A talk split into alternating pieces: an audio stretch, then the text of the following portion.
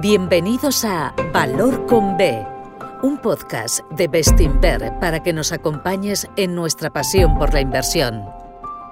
Bestinver es la gestora independiente de fondos de inversión y pensiones con más de 30 años de experiencia, perteneciente al grupo Acciona. Hola, soy Jorge Fuentes, eh, gestor de fondos internacionales de Bestinver. Bienvenidos a un nuevo episodio de Valor con B y hoy tengo el placer de estar acompañado de Jaime Vázquez y Miguel Dolz, gestores de Bestinver Consumo Global y talento puro del equipo de gestión de Bestinver. ¿Cómo estáis? ¿Qué tal, Jorge? ¿Cómo estás? ¿Qué tal? Buenos días. Pues, pues muy bien, eh, muy contento de estar hoy en este episodio, que es un episodio un tanto especial porque vamos a hablar de una compañía un tanto especial, eh, que es Facebook o Meta, como se llama ahora. Una compañía que incorporamos a los portfolios de Bestinver hace, mal, hace algo más de, pues, ¿cuánto fue? ¿Un año más o menos? Sí, hace, pues eso, un poquito más de un año y que, que, a primera vista puede parecer que no es el candidato típico de eh, una cartera de value investing o inversión en valor tradicional, aunque ya lo hemos dicho muchas veces que esta discusión en Bestinver nos parece eh, que no existe o, o estéril, porque para nosotros el valor es una condición y el crecimiento, el crecimiento rentable es un atributo, un atributo estupendo, por cierto. Pero bueno, paso ya a preguntaros directamente y entramos en faena por Facebook. ¿Nos podéis contar un poco Jaime, Miguel, eh, qué es lo que os atrajo de Facebook y, y, luego si podéis desarrollar un poquito esta supuesta dicotomía de si es una compañía value o no lo es, pues estaría fenomenal para empezar la discusión. Pues, pues la verdad es que Facebook es uno de los mejores negocios que hemos analizado nunca y de hecho además de ser un gran negocio es un, modelo de negocio muy fácil de entender. Eh, Facebook es básicamente un medio de comunicación que agrega espectadores y atención y vende esa atención o, acceso a esos espectadores a aquellos anunciantes que quieren publicitar sus productos. O sea que en este sentido, Facebook tiene el mismo modelo de negocio que un medio de comunicación tradicional, como puede ser una televisión o una radio, pero al final hay una diferencia fundamental que, que, es crítico destacar y es que Facebook no paga por el contenido que se genera en su plataforma. En cambio, negocios de medios de comunicación tradicionales como pueden ser radios o televisiones sí que pagan por generar ese contenido, pagan a los creadores de contenido. Incluso YouTube, que es un medio digital y es un medio reciente, digamos, tiene que pagar a los creadores de, de contenido. En Facebook, al contrario, son los propios usuarios los que generan ese contenido gratis. Y es verdad que, que, en redes sociales concretas de la compañía, como puede ser Instagram, existe la figura de, de los influencers, porque estas, estas celebrities, por llamarlos de, alguna manera, reciben dinero de las marcas directamente, no de Facebook. Es, es parecido a lo que haría Zara con las modelos o los modelos eh, que emplea para dar visibilidad a su, a su, nueva colección. ¿no? Son las propias marcas las que remuneran a estos, a estos influencers, no Facebook. Y Jorge, sobre tu punto sobre si Facebook es o no una inversión value, lo primero a decir que nos parece que en los últimos años se ha hecho un uso incorrecto del término value, particularmente en España. Para nosotros una inversión value consiste simplemente en comprar algo por debajo de su valor intrínseco. En este contexto, casi podríamos hablar más bien de inversión inteligente. ¿no? Cualquier inversor intenta comprar algo por debajo de lo que cree que es su valor intrínseco. Nadie te va a comprar una casa por 300.000 euros pensando que en realidad vale 250.000. ¿no? Si entendemos value como eso, como inversión inteligente, comprar algo por debajo de su valor real, en ese sentido Facebook y cualquier otra compañía puede ser una inversión value. Hemos comentado ya alguna vez que sobre este asunto sobre este asunto que, que, una compañía tenga tasas de crecimiento elevadas no la imposibilita como opción de inversión value. El crecimiento de una compañía no es más que otro factor a tener en cuenta a la hora de intentar determinar su valor real. Al menos así lo entendemos nosotros en, en Bestinver, lo que es inversión en valor. Habiendo dicho esto, y sin querer entrar en la distinción entre value y growth, porque ya hemos dicho que creemos que no existe, es importante resaltar que en cualquier caso incluso atendiendo a métricas de valoración estáticas, Facebook ópticamente ya cotiza más como empresa value que como empresa growth.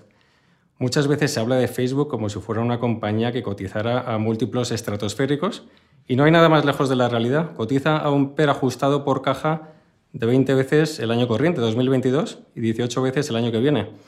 Esto sin contar con las opcionalidades que vemos, que podemos comentar más adelante si quieres. Sí, que, tenemos que comentar porque hay un, es como un iceberg. Por debajo de lo que se ve está todo lo que no se ve, que en este caso es, es, enorme. Y, y, bueno, lo que decías de, de, la discusión de valor o no valor es, es una discusión, como decíamos al principio, es estéril.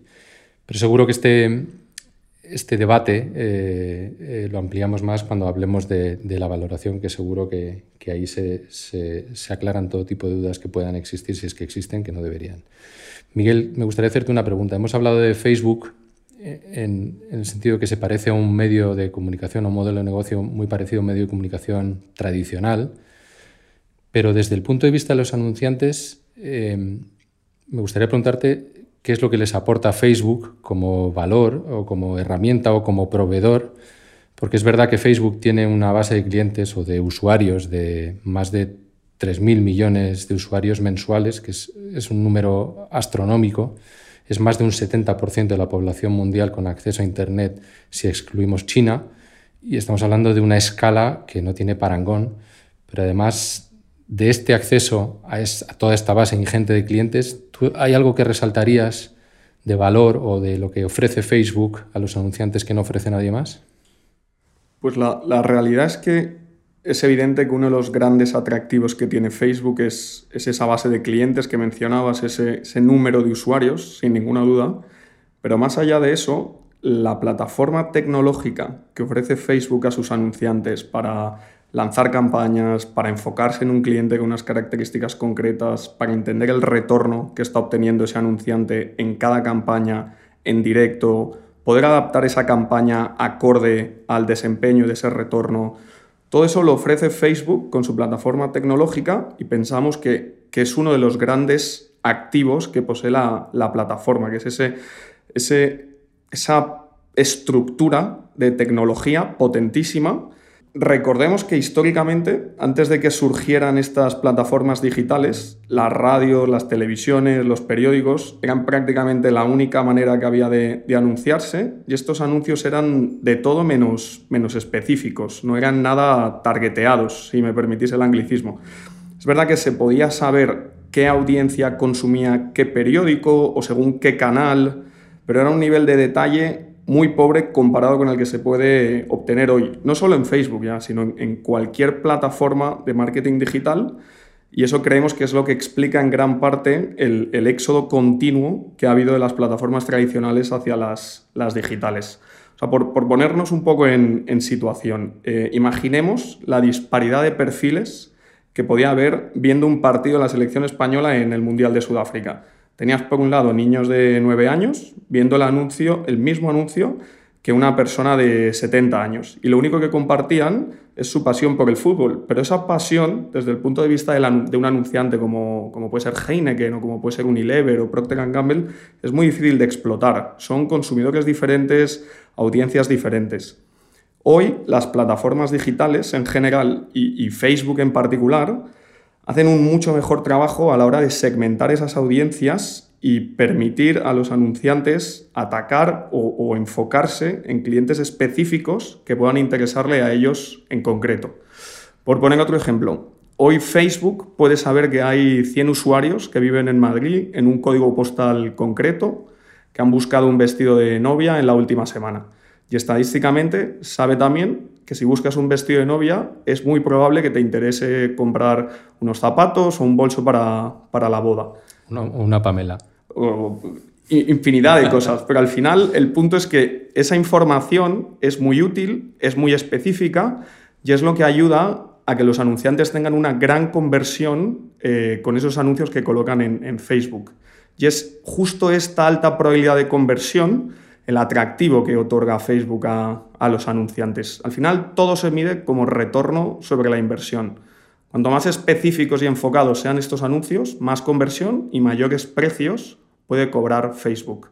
Y, eh, o sea, que por resumir y, contestando a tu pregunta, Jorge, que, que, me voy por las ramas, sino Facebook no solo da escala y acceso a 3.000 millones de usuarios, o sea, acceso a esa enorme audiencia, también otorga la posibilidad de, dentro de esa gran masa de, clientes, enfocarte en los que más valor tienen para ti como anunciante. Y además lo hace con una herramienta sencillísima de utilizar y sencillísima de integrar en tus procesos eh, de tecnología. o sea, no, no puede quedar más claro cualquier anunciante sabe el retorno que tiene con la inversión que hace en Facebook y eso ayuda a muchísimas pequeñas y medianas compañías de todo el mundo a, salir a competir con los grandes y es, uno de los grandes valores de Facebook, indudablemente. Jaime, ¿diríais que esta es la gran ventaja competitiva de, Facebook, ese moat al que, o ese foso del castillo al que se refería históricamente Warren Buffett y que luego hemos adaptado todos? ¿Esto es lo que le hace inexpugnable o complicada de asaltar para la competencia? Creemos que, al igual que sucede en otras compañías, en Facebook se da lo que, lo que Amazon definió en su día como el flywheel effect, que, no es más que un ciclo de feedback positivo o círculo virtuoso. En el caso de Facebook, haber sido la primera red social en alcanzar una, esa escala de la que hablábamos antes le da una ventaja brutal. Más escala o mayor número de usuarios significa más datos sobre esos usuarios, y más datos sobre esos usuarios quiere decir que tienes mejor o más información para introducir en, tu algoritmo y así mejorar el targeteado de, los anuncios. Mejor algoritmo quiere decir mejores conversiones para los anunciantes y mejores conversiones quiere decir que los anunciantes están dispuestos a mover parte de su presupuesto de publicidad a, Facebook porque los resultados son buenísimos a nivel de retorno sobre esa inversión. Entonces, todo esto se traduce en más ingresos para Facebook, que a su vez puede reinvertir de nuevo en el negocio para, por un lado, seguir adquiriendo más clientes y aumentando los datos que recibe de ellos, y por otro lado, reinvertir en su propia plataforma, en su algoritmo, para seguir mejorando ese targeteado de la plataforma que de nuevo te convierte en la mejor alternativa para tus anunciantes y así, y así sigue girando la, rueda. Recordemos que Facebook tiene una cuota de mercado del 80-85% del, mercado de publicidad social, el social media advertising del mundo. Aquí no estamos incluyendo compañías como Google, eh, hablamos de compañías como Twitter o, Pinterest. Además, y, volviendo al punto de Miguel de antes, la plataforma de publicidad de Facebook, desde el punto de vista del anunciante, es totalmente intuitiva, es fácil de usar, con una interfaz muy sencilla, es totalmente self-service. Una plataforma así cuesta dinero, es difícil de replicar por eso el negocio de Facebook va mucho, más allá de esos 3.000 millones de usuarios que tiene y no es, como digo, fácil de replicar en absoluto. Además, Facebook es la cuarta compañía con mayor CAPEX o, nivel de inversión del, del SP 500, solo por detrás de Apple, de Google y de Amazon. Su competidor más cercano a nivel de plataforma social, que es Twitter, tiene CAPEX de 1.000 millones frente a los 20.000 de Facebook. Así que dejando a un lado cualquier ventaja que haya podido ir acumulando a lo, largo de los últimos años, solo con el presupuesto de este año, Facebook va a invertir 20 veces más que su competidor más cercano en, materia de social media. O sea que mm, sigue agrandando el foso y lo está repoblando de cocodrilos con los dientes muy afilados, ¿no? Pero bueno, mencionáis un punto muy interesante y, que también es controvertido, que es el tema de la información y, los datos de los que dispone Facebook. Bueno, no solo Facebook, cualquier plataforma digital o cualquier aplicación que utilicemos, consentimos a que utilicen nuestros datos. Y hemos visto muchas campañas mediáticas contra Facebook específicamente. Yo no, no oigo nada contra TikTok y eso que es, en fin, es una aplicación china. Pero bueno, Oímos campañas mediáticas contra Facebook haciéndose eco de esta acumulación de datos. Tuvimos hace años el escándalo de Cambridge Analytica. ¿Creéis que esto es un potencial riesgo para la inversión en, Facebook? O bien porque los reguladores actúen, eh, o bien por un potencial rechazo de los usuarios que tengan la sensación de que les están vampirizando sus datos. Pues es, una pregunta clave, la verdad, que nos, hemos hecho mucho y que, al final es, un punto de debate fundamental a la hora de, establecer o de desarrollar una tesis en la, en la compañía.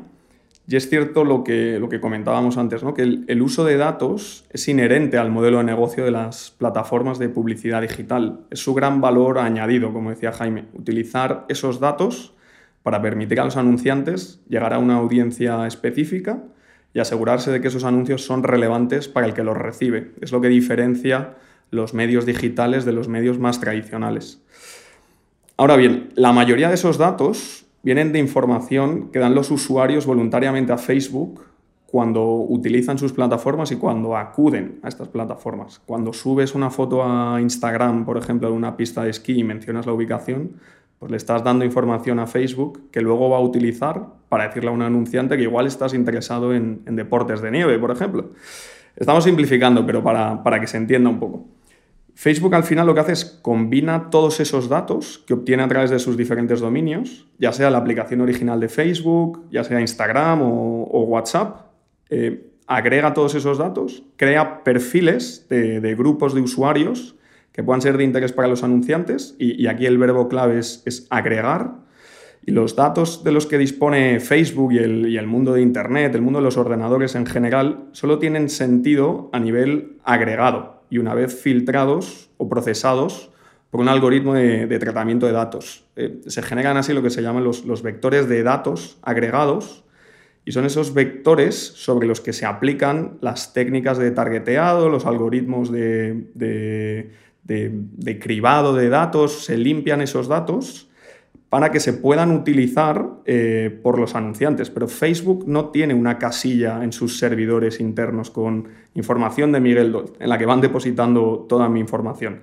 Es decir, sería altamente improbable que Facebook pudiera coger todos los datos que dispone de un usuario y presentarlos de manera que tú o yo, Jorge o Jaime o cualquiera que esté aquí, los pudiera leer y procesar.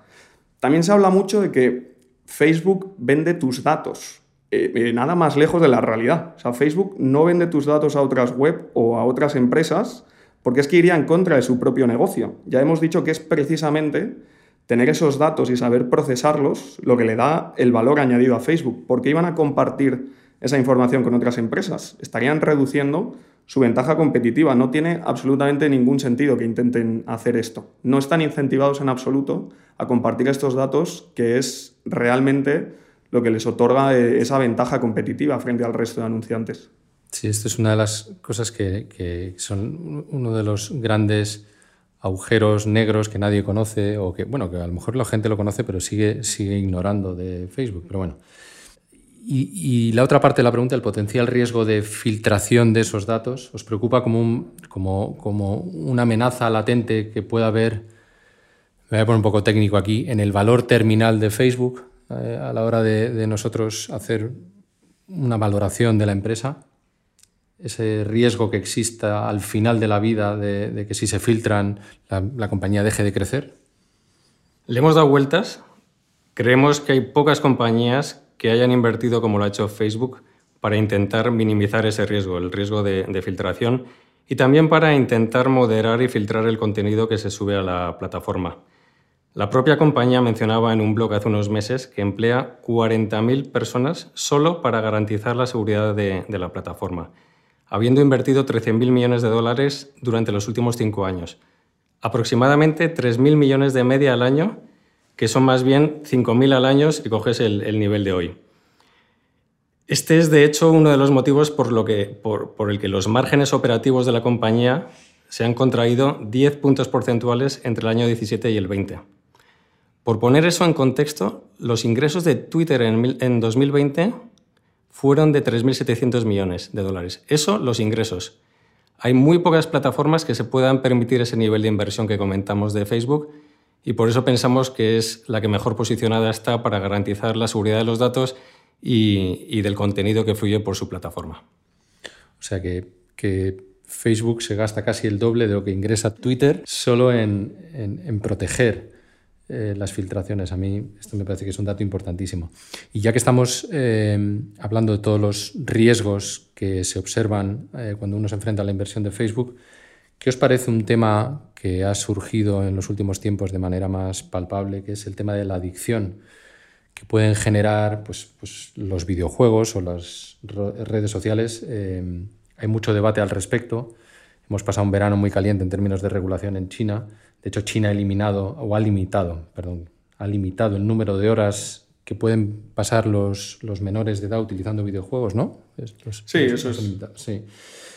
¿Puede ser que lleguemos a un escenario en el que se establezcan límites de uso de las redes sociales?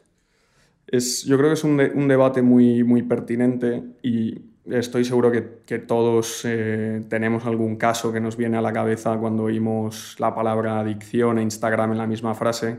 O, vamos, que al final es una realidad que, en ocasiones se hace un uso incorrecto o abusivo de estas plataformas.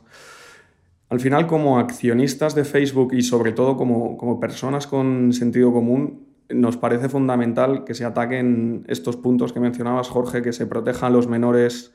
Estamos totalmente de acuerdo con cualquier movimiento que vaya en esa dirección y, de hecho, egoístamente, pensamos que como accionistas a largo plazo eh, favorece la sostenibilidad de la plataforma y apuntala el, valor terminal ese que, mencionabas, Jorge, de, Facebook. Al final, lo que, lo que es bueno para todos los actores del ecosistema acaba siendo bueno para la compañía y por ende acaba siendo bueno para, para los accionistas. Al final es el mismo racional, este que estoy explicando, que el que incorporamos a, nuestros criterios de, de inversión con, con, parámetros o siguiendo parámetros de ESG en, en Bestinberg, que al final es entender el, el ESG con, con, sentido común y entendiendo que lo que redunda en, en beneficio de los diferentes actores del, del, ecosistema acaba volviendo a la compañía de una manera o de otra y aumentando su, su valor. O, o, como me ha dicho a mí siempre mi padre, la vida te acaba cogiendo. Entonces, todo lo que hagas para mejorar el uso de la plataforma, para asegurarte que tu producto añade valor a todas las partes, eso acabará recogiéndolo de una manera o de otra. Y si intentas beneficiarte explotando la privacidad, explotando eh, comportamientos abusivos, eso acabará volviendo también y acabará con el valor terminal de la, de la compañía. Habiendo dicho esto y volviendo al, debate específico de, de Facebook, eh, Facebook está, por un lado, haciendo muchísimas cosas para limitar este, este impacto en menores. De hecho, el propio, propio Zuckerberg, el, el, CEO y fundador, publicó un post público en, en, su feed de Facebook hablando del tema y resaltaba, por ejemplo, cómo Facebook está dedicando miles de millones de dólares a, filtrar el contenido que se muestra en, en sus redes sociales. O hablaba también del cambio en la priorización del algoritmo eh, de Facebook para favorecer algo que la compañía llama interacciones sociales relevantes. Eh, a pesar de saber que este tipo de interacciones sociales relevantes, en general, iban a, resultar en, en, menor creación de, de, lo que se conoce como contenido viral. ¿no? Y este contenido viral es el que genera engagement en la plataforma, pero de él se derivan los comportamientos muchísimo más abusivos. ¿no? Entonces, al final, de lo que se trataba era de impulsar eh, un tipo de interacción, un tipo de post que a corto plazo podía bajar el, engagement de la plataforma, pero que iba a mejorar la calidad de las interacciones y el uso de la plataforma de Facebook. ¿no? Es decir, sacrificar el corto plazo eh, mirando al largo plazo y a la sostenibilidad del, negocio y protegiendo a los usuarios. También están desarrollando, por ejemplo, controles parentales en, Instagram, pues para que los padres puedan limitar el, tiempo que pasan sus hijos en, Instagram. Eh, están ayudando o, están intentando impulsar proyectos de investigación sobre el impacto de las redes sociales en, en menores y de hecho hay casos y estudios que muestran ya que muchas veces las redes sociales ayudan a combatir episodios de soledad, de ansiedad, de tristeza. Bueno, estos son, son algunos estudios que hay, estoy seguro que hay, hay estudios que, que demuestran lo contrario. Eh, pero bueno, Facebook no está cruzado de, brazos, sino que está proactivamente intentando entender el rol que juegan sus redes sociales en los menores y tratando de limitar los efectos perjudiciales que puedan derivarse de, de su uso. Y luego, por otro lado, y quizá un poco más ligado a, a la parte de, de, la supuesta adicción a videojuegos que, que mencionabas, eh, Jorge, y cómo, cómo China ha, ha, tomado cartas en el asunto. Esto se aplica también muchas veces o se debate muchas veces sobre las redes sociales, pero se habla muy poco de que la actividad de ocio por antonomasia en Estados Unidos no es otra que ver la televisión. O sea, en Estados Unidos... Y no solo en Estados Unidos. Eh, eh, efectivamente, a nivel global, pero bueno, por, por, poner números que tenemos, ¿no? En Estados Unidos hay 295 millones de personas que ven 5,5 horas de televisión al día. Y nadie habla de eso como una adicción. O sea, esas 5,5 horas diarias comparan con los estudios que se han hecho sobre el tiempo empleado por, por los gamers, que al final son las personas que juegan a videojuegos, que en Estados Unidos es de media de menos de 10 a la semana, es decir, 5,5 horas al día frente a 10 a la semana. Y todavía más, dentro del subgrupo de 295 millones de personas de Estados Unidos, eh, las personas en el rango de edad de entre 50 y 64 años emplean 6,5 horas de media delante de la televisión y la gente de más de 65, 7,5 horas al día. Por el contrario, la gente que está en el segmento de edad entre 12 y 35, que es típicamente la generación en la que se encuentran los gamers, emplean 2,5 horas a la semana, frente a las 5,5 horas al día de media. Es decir, que las nuevas generaciones al final lo que han hecho ha sido diversificar su tiempo de ocio más allá de la televisión, en parte vía redes sociales, en parte vía videojuegos. Entonces, ¿qué, hay de malo en eso? O sea, es peor... Perdona, Miguel, que te diga una cosa. O sea, mi hermana, eh, que, o sea, yo recuerdo a mi hermana estar horas, pero horas todos los días viendo Friends. O sea, era yo. Efectivamente, ese catálogo es infinito. O, sea, es que era una cosa de decir, pero te, te va a poner cara de televisión, enana. Y es que era, o sea, otra y otra y otra y otra. Y en nuestra época, que veíamos películas, Jaime es más de mi generación. Tú no sé si jugarías al Spectrum o al, o al Commodore o a lo que tuvieses. Yo tenía Commodore y jugaba mucho más de dos horas y media, eso desde luego. Pero veíamos películas que calificaban como violentas, o de Schwarzenegger o de Sylvester Stallone, y nos decían que íbamos a salir a la calle con una metralleta y que estamos fomentando la violencia. Es un debate que, en fin. Pero vamos, te... No, no, es verdad que, que, que, al final, ¿por qué asumimos que un videojuego interactivo es peor que ver una serie de, de Netflix en, en, el sofá? Nosotros no, no lo tenemos o una tertulia del corazón desguazando a la prima de un torero. Totalmente. O la telenovela de, de turno. Al final, como con todo hay, hay, matices, todos los videojuegos no son iguales, todas las series y el contenido televisivo no es el mismo, pero por eso hay que tener cuidado a la hora de, juzgar las cosas. Y, lo que está claro es que hoy la sociedad pasa muchísimo más tiempo delante de un televisor y no parece que haya ningún debate al respecto. Eh, esto al final te hace cuestionar quiénes son los que más tienen que perder con el auge de las redes sociales y los, y los videojuegos. Yo no quiero ponerme en plan conspiranoico, pero, no, pero, es que es, pero los, medios, los medios de comunicación tradicionales, las televisiones, son los que están al final perdiendo relevancia en base a lo que acabamos de decir y quizás esto explique los continuados ataques de, de estos medios para con empresas como, como, Facebook ¿no? y la cantidad de artículos recientes eh, que hemos visto sobre la adicción que provocan los videojuegos, eh, lo pernicioso que pueden ser las redes sociales, la ansiedad que generan, mientras que pocos de ellos hablan del problema de la adicción de la televisión, que creemos que es, que es muchísimo más relevante, o como poco, eh, igual de relevante. ¿no?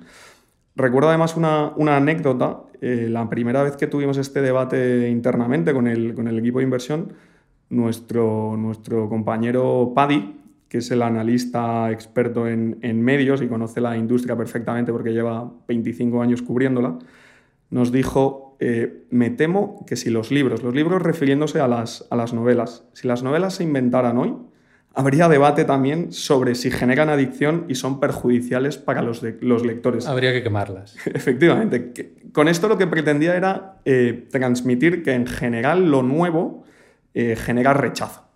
Entonces, ¿hasta qué punto es el debate que estamos teniendo sobre redes sociales y videojuegos combinación de unos medios de comunicación tradicionales intentando defender su hegemonía y su relevancia? Y por otro lado, unos reguladores que no han sido consumidores nativos de videojuegos y de redes sociales y que están regulando desde el desconocimiento. Eh, es un debate que, va a seguir estando ahí, que va, que va a pesar, pero que poco a poco yo creo que la gente va a ir entendiendo que no debería haber eh, distinción a la hora de tratar a, las distintas formas de, entretenimiento. Pero habiendo dicho esto eh, y volviendo al, punto inicial, estamos totalmente a favor de que Facebook siga investigando eh, y siga asegurando un uso responsable de todos sus dominios y de todas sus, redes sociales. Al final, todo en exceso es, es pernicioso. ¿no? Totalmente de acuerdo. Y luego que no es lo que tenemos, sino el uso que hacemos de lo que tenemos. en fin, yo puedo tener un coche y conducir prudentemente o convertirme en un kamikaze por la carretera de La Coruña. Efectivamente. Pero bueno, cambiando un poco de registro y ahora como has cogido una carrerilla que pareces una, una BMW a, toda mecha, ya te pregunto a ti también. Es imposible hacer un podcast sobre Facebook actualizado y no hablar sobre el famoso metaverso, que es la palabra de, moda o el término más relevante en todo lo que rodea a Facebook en los últimos, en los últimos meses. De hecho, Facebook incluso ha cambiado su nombre corporativo a Meta, como hiciera en su día Google, que cambió a Alphabet hace años. De hecho, fue fenomenal en bolsa el cambio Totalmente. de Google. Quitas el foco de un sitio y, lo pones en otro. Exacto, no quiere decir que se repita, pero bueno. Em, ¿Podéis decirnos cómo veis este cambio, eh, el nuevo foco que hay en el metaverso y si queréis aprovechar también para comentar pues, los últimos resultados de Facebook, eh, que creo que se publicaron hace nada, mes y medio, un par de meses, ¿no? Fue a finales de noviembre o principios de noviembre, fue, ¿no? Eh, principios de noviembre, sí, finales de octubre, principios de noviembre. para ver cómo ha ido operativamente la compañía en estos, en estos tiempos tan convulsos y, así hacernos la foto de, en general de cómo va operativamente y no solo hablar de cosas tan, tan políticas, por decirlo de alguna forma. Eh, es, una, es un tema complicado, la verdad, porque es cierto que está en boca de todo el mundo esto del, del metaverso, pero, pero, es un término que cuesta explicar con, con palabras eh, a pesar de que, pues eso, llevamos, llevamos unos meses que, todo el foco está puesto en, el metaverso, eh, como decíamos, a, raíz del, cambio de nombre de, Facebook y del nuevo foco que parece haber puesto la compañía en desarrollar esa, infraestructura. Entonces, al final parece todo un poco ciencia ficción y, bueno, en parte lo, es, por lo menos viéndolo desde, desde 2022. El término metaverso empieza a coger tracción a principios de, 2020 a raíz de un artículo escrito por, Matthew Ball, que es un exdirector de, de estrategia de Amazon Studios y ahora parece que es el, gurú del, metaverso en general. Para nosotros el, el metaverso no es más una evolución en la forma que tenemos de interactuar con el mundo digital. Y un buen, un buen, ejemplo para entender qué es el metaverso o qué aspira a ser el metaverso eh, lo tenemos en la película de hace unos años de Spielberg, que es eh, Ready Player One, que además está basada en un, libro que, recomendamos porque es eh, muy entretenido. Para nosotros el, metaverso no es, no es una revolución, es una evolución, es un desarrollo en la forma en la que interaccionamos con el, con el mundo digital. O sea, es una realidad que la sociedad cada vez pasa más tiempo conectada, eh, pasamos más tiempo pendientes del, mundo digital, ya sea en redes sociales, en videojuegos, lo que sea. Hasta ahora la herramienta o la plataforma para acceder a ese mundo digital era el teléfono móvil. De hecho, si nos remontamos un poco al pasado, empezó todo con el. empezó siendo a través de los ordenadores personales, con el, con el nacimiento de Internet. Ese era el punto de entrada a esta vida digital, a esta realidad digital. Los ordenadores dejaron paso a los teléfonos móviles y la apuesta de Facebook y de algunos otros jugadores es que con el avance en la tecnología, la nueva infraestructura eh, que va a permitir a los usuarios participar en ese mundo digital de una manera más inmersiva y, completa, eh, pues va a ser a través del, metaverso. Eh, entonces Facebook cree que esta nueva infraestructura, este metaverso, se va a desarrollar alrededor de las gafas de, realidad virtual y que simplemente esto va a ser una nueva forma en la que vamos a, consumir eh, el mundo digital. Pero, pero no es una revolución, es pasamos de los PCs a los teléfonos y ahora pasamos a una nueva infraestructura que pueden ser las gafas de realidad virtual, que es una experiencia más inmersiva, pero, pero el mundo digital sigue siendo el que es. Yo, o sea, yo tengo unos cuantos amigos que tienen gafas de realidad virtual porque eh, hacen simulación de esta del coche, es como los pilotos de Fórmula 1. Y desde luego yo me las he probado es increíble. es increíble. Uno tiene realmente la sensación de que está metido en un coche de competición en Montmeló dándose vueltas. Y, hay que ir entrenando porque generan mareos al principio, o sea, que ir cogiéndolo un poco. o por lo menos yo las primeras veces eh, después tuve. Parecía que me hubiera tomado un par de copas. Pero, realmente es pasar de tener como una dimensión a tener tres dimensiones. Es pero bueno. ¿Y a nivel resultados, Jaime? Pues a nivel de resultados, Facebook anunció en los últimos resultados que cambiaría la manera de reportar sus resultados empezando a partir de los siguientes, es decir, de los del cuarto trimestre. Y es decir, a partir de ahora lo que va a hacer es segmentar sus resultados en, dos eh, unidades. Por un lado, lo que llaman Family of Apps, que, incluye sus negocios tradicionales, que son Facebook, Instagram, Messenger y WhatsApp, que se puede decir que este es el segmento core, el de toda la vida. Y por otro lado, lo que llaman Facebook Reality Labs, que incluye la parte más relacionada con el metaverso que comentaba antes Miguel. Esta última parte básicamente aglutina sus inversiones en realidad virtual, la parte del hardware de las gafas Oculus.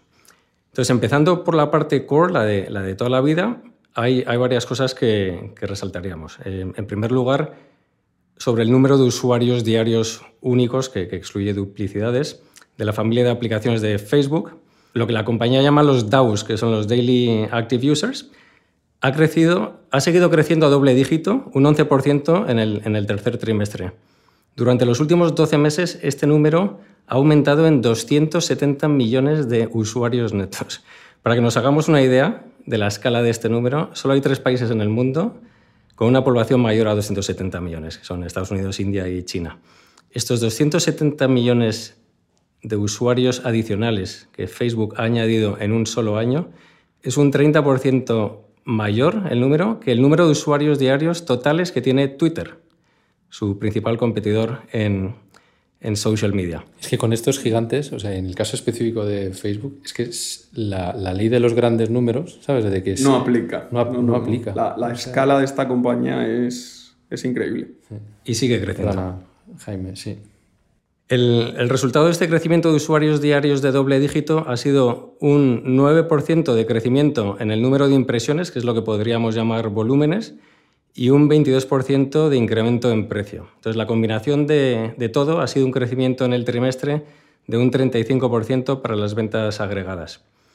Podemos decir que, que 2020 fue un año complicado, excepcional, por, por razones obvias, Creemos que en lugar de medir el desempeño de ventas comparando con el año 20, es, sería más interesante quizá hacerlo contra el año 19. Y si hacemos este ejercicio, el crecimiento del tercer trimestre comparado con el mismo del 19 ha sido de un 64%. Es cierto que un poco inferior al 72% del trimestre anterior, pero muy buen resultado en cualquier caso, y en línea con los niveles de crecimiento de la compañía en un mundo prepandemia. Entonces, ¿por, ¿por qué estamos aquí haciendo hincapié o, dedicando tiempo a, explicar los números de un trimestre cuando somos inversores a largo plazo que, pensamos en lustros en lugar de trimestres? Bueno, pues porque nos sirve para entender cómo ha evolucionado la compañía durante estos últimos años.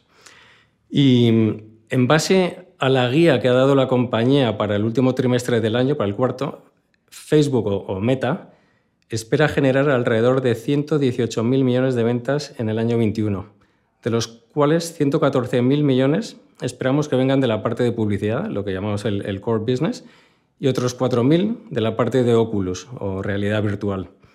La compañía ha dicho que esperan que los gastos totales antes de impuestos para el año sean de alrededor de 70.000 millones, lo cual implica un beneficio operativo de 47.000 millones de dólares para, el año en su conjunto, o lo que es lo mismo un margen operativo del, del 40%. Que es una barbaridad pocos negocios hay con este crecimiento y, esos márgenes. Sí, es una... Pero, y aquí vino la, sorpresa del trimestre, y este es, uno, como digo, uno de los puntos claves de, los resultados, la compañía también ha dicho que, que esos 47.000 millones de beneficio operativo incluyen 10.000 millones de pérdidas operativas, operativas del segmento de, eh, de Facebook Reality Labs. Es decir, que si por un momento excluimos esa parte del negocio, y ahora entramos a comentarla un poco más en detalle, pero si lo excluimos, podemos decir que el negocio core de Facebook está generando 57.000 millones de dólares de, beneficio operativo sobre unas ventas de 114.000, es decir, exactamente un 50% de margen operativo. No conocemos muchos negocios tan rentables como este y mucho menos que estén creciendo a más de un 30% con, con esa escala. Y por dar un poco de contexto, este margen del, del, del 50% es el nivel que tenía Facebook en 2018, pero entonces la compañía tenía ventas de 56.000 millones. O sea, hoy el segmento comparable tiene beneficios de 57.000 millones frente a ventas de 56.000 en el año 18. Es verdaderamente increíble la, la, escala que ha alcanzado Facebook. Totalmente. Y volviendo a la parte otra, la de Facebook Reality Labs, como hemos dicho antes, Facebook ha anunciado que esperan que esta división genere 10.000 millones de, pérdidas a nivel operativo. Si tenemos en cuenta que la división tiene ventas de aproximadamente 4.000 millones, Eso quiere decir que la inversión real vía gasto que está haciendo Facebook en, esta división es más bien de 14.000 millones. Este es un número que claramente ha sorprendido mucho al mercado y a nosotros. Eh, hasta ahora, el, CFO de Facebook hablaba de una inversión de varios billion dólares, eh, pero nadie pensaba que fuera, que fuera más de un par de, billones, quizá cinco como mucho. Y la realidad es que estamos hablando de 10 o incluso 14 eh, en el año 2021. Y visto los comentarios de la compañía para los años futuros, esto no va a acabar aquí, no va a disminuir en absoluto en los próximos años. De, hecho, más bien lo contrario, esta cifra de 14.000 va a seguir creciendo. Yo, por, por comparar, pues no hablo de memoria ahora, seguramente tú, Jaime, lo sepas mucho, más, mucho mejor que yo. ¿Cuánto es el CAPEX anual de Inditex? ¿1.200? ¿1.300? ¿no? ¿1.000 millones? Debe ser por ahí. Algo así debe ser. Sí, o 1.500 millones.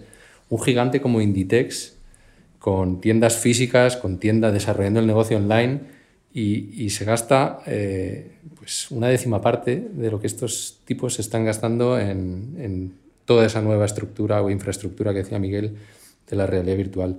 Es una cifra que es una barbaridad. Eh, me gustaría que desarrollaseis o que compartieseis con nosotros cómo habéis asimilado, o sea, cómo, cómo lo contextualizáis, qué pensáis ¿Qué riesgo hay en que Facebook esté invirtiendo esa cantidad, podemos decir, desorbitada, eh, en un proyecto que no acabe generando ningún valor incremental para nosotros, los accionistas de, Meta? Es, yo creo, una de las, de las grandes incógnitas, la verdad. Sabemos que, todavía estamos muy lejos de que el metaverso, entendido como lo hemos explicado antes, sea una realidad. Eh, de hecho, en la conferencia de Connect de Facebook de hace unos meses se hablaba de, un horizonte temporal de entre 5 y, 10 años. Cuando nació Netflix, por ejemplo, eh, que empezó mandando cintas de vídeo por correo postal a casa con, un formato de suscripción, esa era la, gran novedad, pero seguían siendo cintas mandadas por, correo postal. Ellos ya sabían que su objetivo final era distribuir a través de, Internet, eh, a través del streaming pero les costó 10 años que la tecnología estuviera lista. Eh, el caso de negocio, el consumidor, todas estas cosas llevan tiempo al final. Y ahora mismo estamos en los primeros días del proyecto del metaverso y, además seguro que Facebook no va a ser el único jugador que intente desarrollarlo. De hecho, hemos oído ya a jugadores relevantes como Microsoft o, Apple recientemente también hablar sobre el, sobre el metaverso todas estas compañías al final tienen en común, eh, además de que son gigantes, que tienen grandes fuentes de, beneficios eh, en sus negocios tradicionales, tienen una vocación de inversión a, muy largo plazo y tienen el talento tecnológico necesario para hacer del metaverso una, una realidad. Al final con esto lo que queremos decir es, es que hay grandes actores empujando para que el desarrollo del metaverso sea una realidad pero bueno, somos conscientes de que, va a llevar tiempo. Tendríamos que destacar también que el, movimiento este de Facebook hacia el metaverso no solo es ofensivo, también hay un, componente importante defensivo. Facebook al final ya tuvo que cambiar su modelo de negocio a principios de la, década anterior, cuando el, PC dejó paso a, los teléfonos móviles como herramienta de acceso principal a, la web, a, Internet. Eh, y en ninguno de estos casos, o sea, ni en la era de PC ni en la era del smartphone, ha controlado Facebook la infraestructura sobre la que corrían o se desarrollaban sus, redes sociales. Facebook, de hecho, se ha tenido que adaptar a las normas impuestas primero por Windows en la época del, PC y ahora de Apple y Android en la época del smartphone. Lo que están intentando hacer ahora, siendo los, los pioneros en, el desarrollo del metaverso, es conseguir por primera vez ser ellos los que controlen la, próxima gran infraestructura de acceso al, mundo digital, en lugar de tener que acogerse a las normas que marquen los Google o los Apple o los Windows de turno. O sea, que tiene un componente también eh, defensivo, de no querer tener que lidiar con otra transición como ya han tenido que hacer porque es muy arriesgado. Eh, hay que migrar toda la base de clientes al final. Pero bueno, no, no, podemos olvidar que, el movimiento este de Facebook hacia el, metaverso al final es una apuesta la capacidad que tiene Zuckerberg como, como líder para seguir innovando y, seguir siendo relevante. Hasta ahora el, track record es, impecable a la hora de asignar capital.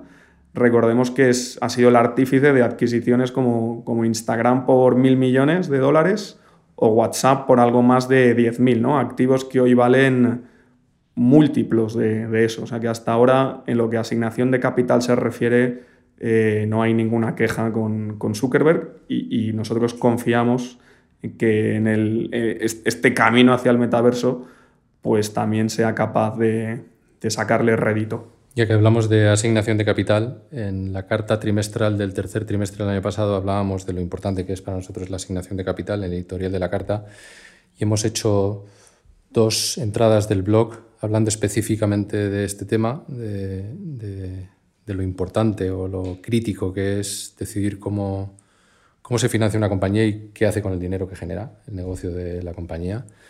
Y, vamos a seguir publicando blogs sobre este aspecto que creemos que es vital, siempre lo fue, pero sobre todo en este momento al que nos enfrentamos con digitalización de la economía, muchos sectores que antes cubría Jaime y que ahora ve amenazados por muchos nuevos players todo el tema que hay geopolítico, los tipos de interés donde están, todo, todo el, escenario que tenemos macro y micro eh, para los próximos años, un buen asignador de capital es ir con alguien que de verdad, eh, con el que quieres estar en una trinchera cuando vengan mal dadas y por supuesto cuando quieres estar en campo abierto cuando vengan bien dadas.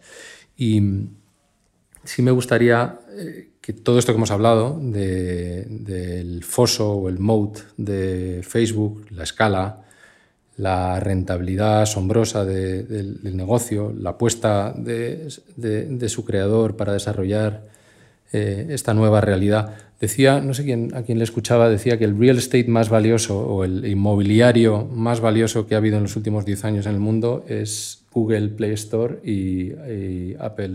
Eh, iOS, Exacto. Porque todo el mundo tiene que pasar por ahí. Eh, y ahora, bueno, pues este hombre quiere desligarse de eso pero bueno, eh, con todo esto encima de la mesa que, habéis descrito eh, fenomenal, ¿cómo o cuál creéis que es la mejor manera de pensar en la valoración de Facebook? Que es, a fin de cuentas, eh, nuestro trabajo, valorar el desempeño de la compañía. Pues como en todas las compañías, Jorge, hay varias formas de analizar la, valoración. Por un lado tenemos la, la, forma más sencilla, que es decir, Facebook es una compañía con 11 millones de anunciantes, creciendo un millón al año de manera bastante recurrente. Eran 10 millones en el año 20, 9 en el 19 y, así sucesivamente. Y cada anunciante se gasta de media más o menos unos 10.000 dólares eh, al año. Y eso crece históricamente a ratios de, alrededor del 5% más o menos. Es decir, un crecimiento de volúmenes de anunciantes del 10 y de gasto dentro de los anunciantes de, de 5. Combinando ambas cosas tenemos un crecimiento más o menos del, 15%. Es decir, que Facebook este año debería tener ventas de 110, 115 mil millones de... Este año te refieres a 21. en, el, año sí, en el 21, perdona, sí. Y en el 23, o sea, dos años más tarde, deberían tener 13 millones de anunciantes con un gasto medio de 11.600 dólares por anunciante, es decir, unas ventas de 150.000 millones de dólares. El margen operativo de esas ventas ha sido superior al 40%, si ajustamos por una multa que, recibió la compañía en el 19.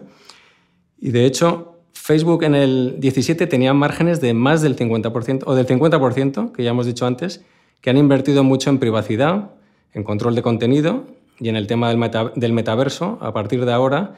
En cualquier caso, asumamos que el margen se queda en el 40% en 2023.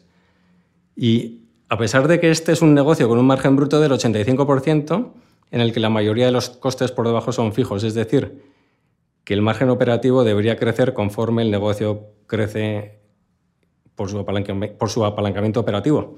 Pero bueno, asumamos que reinvierten todas esas mejoras para desarrollar el metaverso con un margen del 40% operativo y con 150.000 millones de ventas, Facebook en el año 23 debería generar un beneficio operativo antes de impuestos de 60.000 millones. Le aplicamos un 25% de tasa impositiva y tenemos un beneficio después de impuestos de 45.000. Esos 45.000 comparan con una capitalización bursátil de 950.000 millones a día de hoy y una caja neta de 50.000. Es decir, una capitalización de 900.000 si le quitamos la caja neta. El PER de todo eso es exactamente 20, 900 entre 45. Si comparamos ese PER con el SP 500, por ejemplo, que tiene un PER parecido, eh, pero, pero Facebook tiene un mayor crecimiento y en nuestro modo de ver una mejor calidad porque tiene un mayor margen y, estamos hablando de una compañía sin deuda.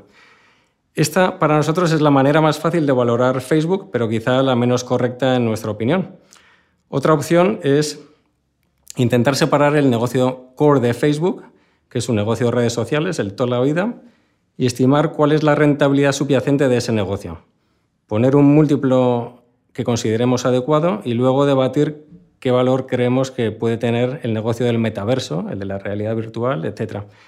Y si hacemos eso, hemos dicho antes que Facebook en el 23 debería, ganar unas, debería generar perdona, unas ventas de 150.000 millones. Eso es de su negocio tradicional todo. El margen de ese negocio, excluyendo la inversión del metaverso, hoy es 50%. Creemos que el margen real, sin invertir en privacidad, sin invertir en crecer el negocio, etc., el, margen más bien sería del 60%. Margen que tiene un negocio de publicidad con escala. El ejemplo son compañías como A3 Media, por ejemplo. Con ese margen del 60% y los 150.000 millones de ventas de los que estamos hablando, Facebook generaría 90.000 millones de beneficio operativo en el año 23. 67.500 de beneficios después de impuestos. En nuestra opinión, este negocio de redes sociales es, sin ninguna duda, un negocio de mejor calidad que la media de los negocios del S&P 500, con unos roces superiores al 40%, con unas barreras de entrada que hemos hablado antes fortísimas. El múltiplo medio del S&P de los últimos 25 años ha sido 17 veces. Si aplicamos ese mismo múltiplo a, este negocio de Facebook, a pesar de que pensamos que es un mejor negocio, 17 por 67.500 que hablaba antes, ya es 1,15 trillion dólares, que es superior al market cap de Facebook hoy. A eso además habría que sumarle la caja de los 50.000 millones que hablaba antes. Y por otro lado, ¿cuánto valor asignamos al negocio del metaverso, a la realidad virtual, etcétera? Pues como os podéis imaginar, nos resulta muy complicado ponerle un número, pero pensamos que es una parte muy atractiva de la opcionalidad que otorga la inversión en, Facebook.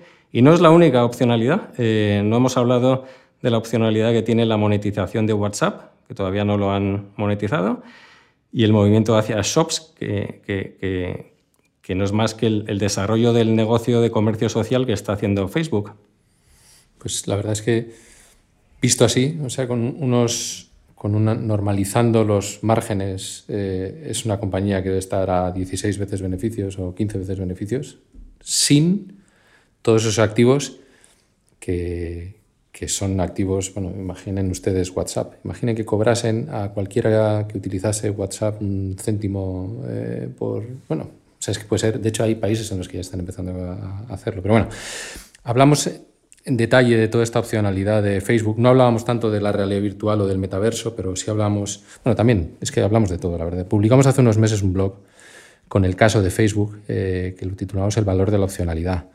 Eh, invito a todos nuestros oyentes a que le echen un vistazo eh, si quieren tener más, más detalle de todo el caso de inversión y si podéis, por favor, explicar esta opcionalidad a la que hacía referencia Jaime sobre WhatsApp, Shops intentar, sé que es difícil ahora en un podcast, en el blog lo pueden ver con números, pero poner algún número a la, a la oportunidad del metaverso sabiendo que es algo muy temprano todavía y que es un ejercicio un poco más teórico que realmente práctico. Jorge, me estás, estás dejando las preguntas más, más complicadas a mí, pero, pero vamos, a, vamos a intentarlo. Eh, empezando con, con, WhatsApp, efectivamente todo el mundo sabe que, la aplicación no genera beneficios a, día de hoy, que no es rentable per se, pero el mercado eh, parece que ha descontado que Facebook no va a conseguir ganar dinero con ella nunca. Nosotros no estamos tan seguros, la verdad. De hecho, por primera vez existen indicios o estamos viendo que las cosas pueden estar empezando a cambiar. Y estos indicios incluyen pues, pruebas piloto con retailers en, en Brasil, como pueden ser eh, Vía que en el segundo trimestre del, año 21 sabemos que generó el 20% de sus ventas online a través de, WhatsApp. Tenemos también el ejemplo del acuerdo con, con, que es uno de los mayores operadores de telecomunicaciones en, India. Al final es, un acuerdo, eh, este al que han llegado Jio y, Facebook, que ofrece la, posibilidad a los comercios de, de Mart, que son comercios adheridos a, a Jio, eh, ofrece la posibilidad de vender sus productos directamente a través de, WhatsApp. Y de hecho, sabemos que actualmente más de 175 millones de personas intercambian mensajes eh, diariamente con una cuenta de, WhatsApp Business. O sea, esto no, son usuarios de, WhatsApp eh, como podemos ser nosotros. Retail. Retail, sí. son, a nivel personal. Son cuentas de, WhatsApp Business y de hecho, de esos 175 millones, hay 40 millones de personas que acceden a un catálogo de empresas a través de la, aplicación. Y de esos 40 hay 13 de ellas que están, que están solo en Brasil, que es el mercado que va más avanzado en, esto. Al final pensamos que convertir WhatsApp en una especie de super app global y monetizar todo el tráfico que fluye a través de la aplicación algo parecido a lo que ha conseguido Tencent en China con, WeChat y sus mini programs. Es un objetivo complicado y ambicioso, pero no, no, es imposible y de hecho pensamos que cada vez estamos más cerca de verlo en los números. De hecho, intentando poner algunos números, eh, WhatsApp tiene 2.000 millones de usuarios mensuales frente a los 1.000 millones que tiene WeChat. WeChat está generando transacciones por valor agregado de 230.000 millones de dólares. Esto es lo que llamaríamos eh, GMV y los está generando en su iniciativa de, mini programs, em, que es, pues eso, es, es, básicamente una funcionalidad de WeChat a partir de la cual los usuarios pueden acceder, pues, por ejemplo, a la tienda de Starbucks, a la tienda de Nike, o sea, es como una super app dentro de la aplicación de, de WeChat. Y, WeChat o Tencent, que es el dueño de esta aplicación, consigue generar estos 230.000 millones que decía, a pesar de contar por el momento solo con 400 millones de, usuarios, porque bueno, al final es, una iniciativa nueva y por eso todavía no tiene los mil millones de usuarios que tiene, que tiene WeChat.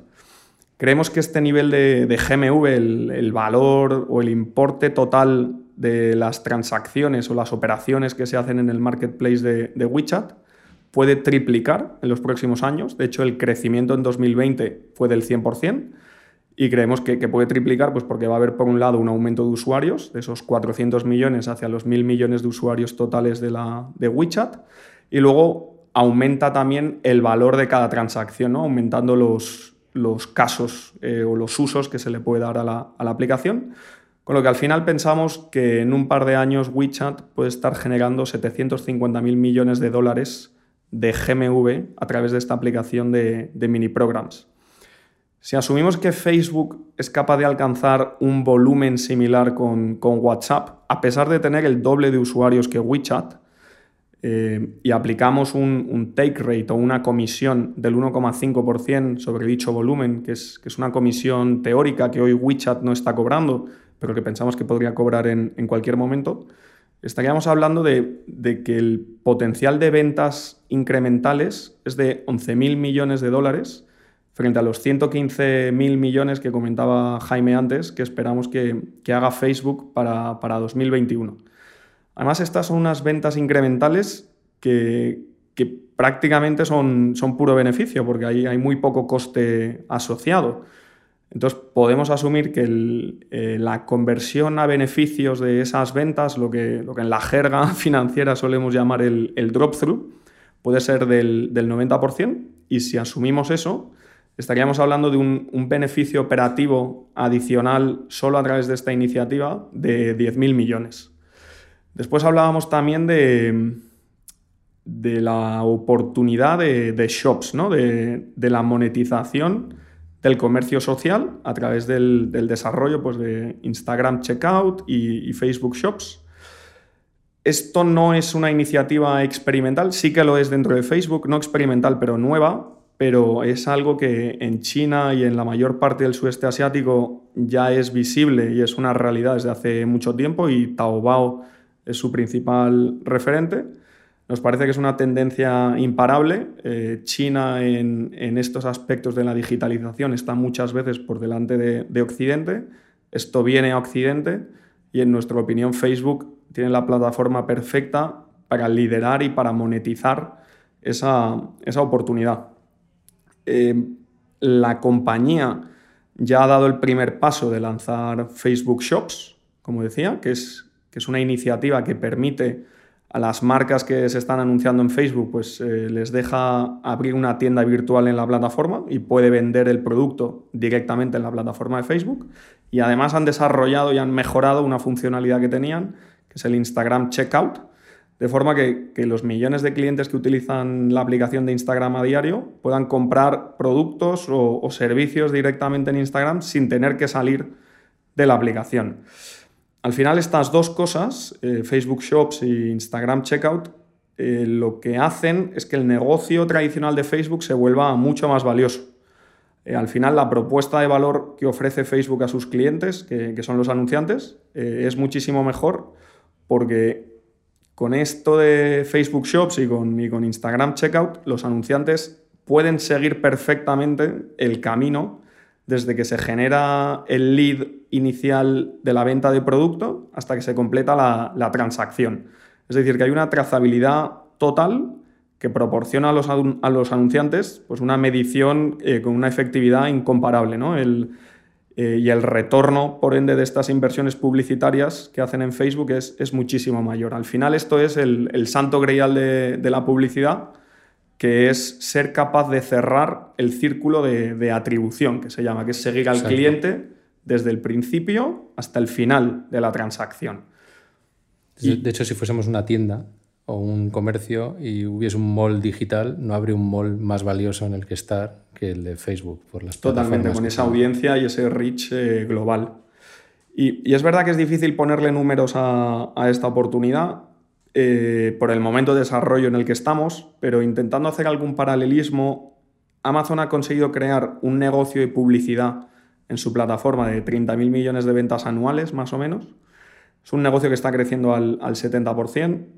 Creemos que Facebook, eh, desde el lado contrario, puede conseguir algo similar a largo plazo, que es desarrollar un negocio de e-commerce, de e-commerce que compita con, con Amazon que tenga unas ventas de alrededor de 25.000 millones.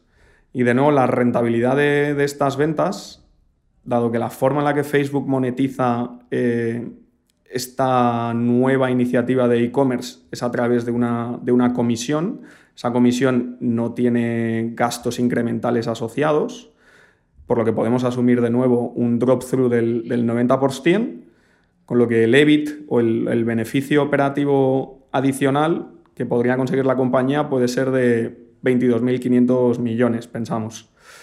Y, de hecho, la, compañía Facebook a finales de marzo ya decía que la iniciativa de Shops contaba con 250 millones de usuarios mensuales, que comparan con los que mencionábamos antes de WeChat de 400, 450, pero bueno, es algo que está, está cogiendo tracción claramente, ¿no? Y, al final nos queda el, tema del metaverso, que hemos comentado antes un, poco. Eh, ahora vamos a intentar ponerle algún, algún número. Eh, y solo una cosa, Miguel. Los 22.500 millones de EBIT adicional comparan con...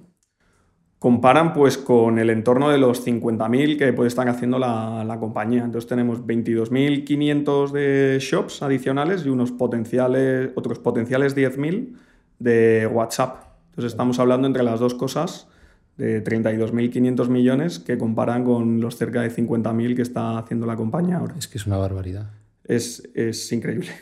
La opcionalidad es, es, muy grande y esto es sin incorporar el tema del, del metaverso. Ah, venga, échale. Ya, que estamos, ¿no? Vamos a, vamos a ponerle la guinda al, tema. Ponle un número al metaverso. Don't, quote me después, ¿eh? Que luego sacaremos este podcast dentro de la seis años. La hemeroteca.